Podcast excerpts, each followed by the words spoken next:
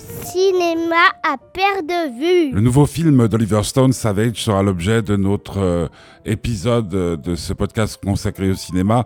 Euh, j'adore le cinéma d'Oliver Stone depuis toujours parce que chaque fois qu'il traite un sujet, il le fait avec euh, force, avec intelligence, avec maîtrise.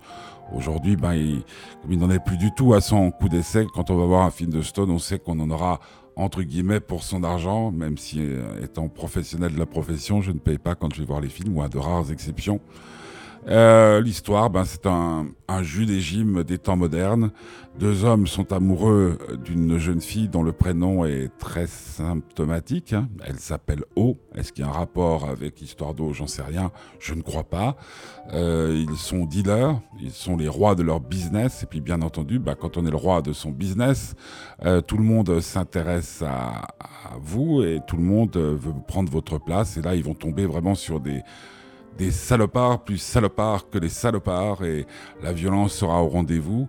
Euh, la drogue, bien entendu, puisqu'ils sont dealers, et la musique, parce que dans les films de Stone, on sait, d'Oliver Stone, on sait que la musique tient toujours une place primordiale. C'est un film qui m'a beaucoup, beaucoup, beaucoup, euh, comment on dit, beaucoup appris. Parce que d'abord, ce trio amoureux, ben, quand même quelque chose dont on parle euh, assez rarement au cinéma de cette façon-là. Puis aussi beaucoup de choses sur euh, le trafic de drogue, sur les rapports entre les États-Unis et ses voisins.